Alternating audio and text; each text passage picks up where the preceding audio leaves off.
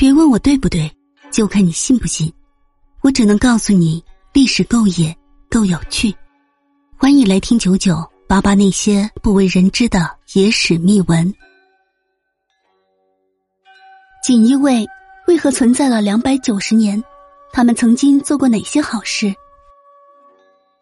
提到蟒袍，大家会想到古代的皇帝或者大臣的衣服。其实，在明朝。蟒袍是锦衣卫的专门服装，这类服装的获得者表示极大荣誉。除了蟒袍外，锦衣卫的核心标志还有飞鱼服、斗牛服和绣春刀。当然，对于这个机构，还可以用一个成语来形容，就是臭名昭著。关于锦衣卫的成立背景，有很多人研究。其实，朱元璋设立锦衣卫的主要目的，就是为了消灭功臣。当然。朱元璋时期还不叫锦衣卫，还是锦衣卫的前身宫卫司。朱元璋非常害怕自己的将来会被那些和自己一起打天下的哥们儿霸占了，于是就弄出来这样一个机构来搜罗罪证，将那些和自己一起打天下的哥们儿屠戮个精光。在朱元璋时期，曾经一度废掉了这个变态制度，但是朱棣上台之后，认为这些宦官用起来非常得心应手。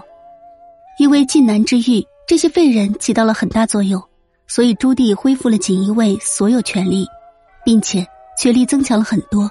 在他们的胡作非为下，长达二百九十年的锦衣卫制造了无数惨案。在他们中间，还出现了无数有名的奸才，比如有名的刘瑾太监、魏忠贤九千岁，还有大奸大恶的袁彬，以及杀死明朝第一才子的纪纲。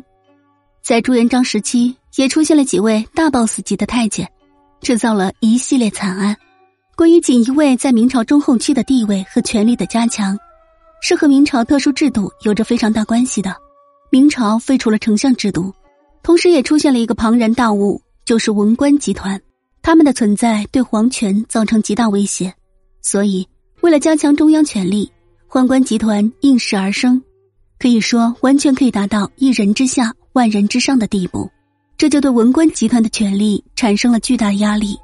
由于宦官集团是皇帝一个严密把控的工具，所以在明朝近三百年历史中，很少出现皇权被宦官压制的。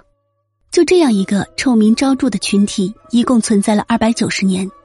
曾经清朝统治者也一度要设立锦衣卫，但在顺治皇帝的时候就废除了，仅仅存在了一年。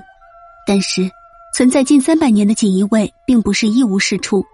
在万历年间的对日大战中就起到很大作用。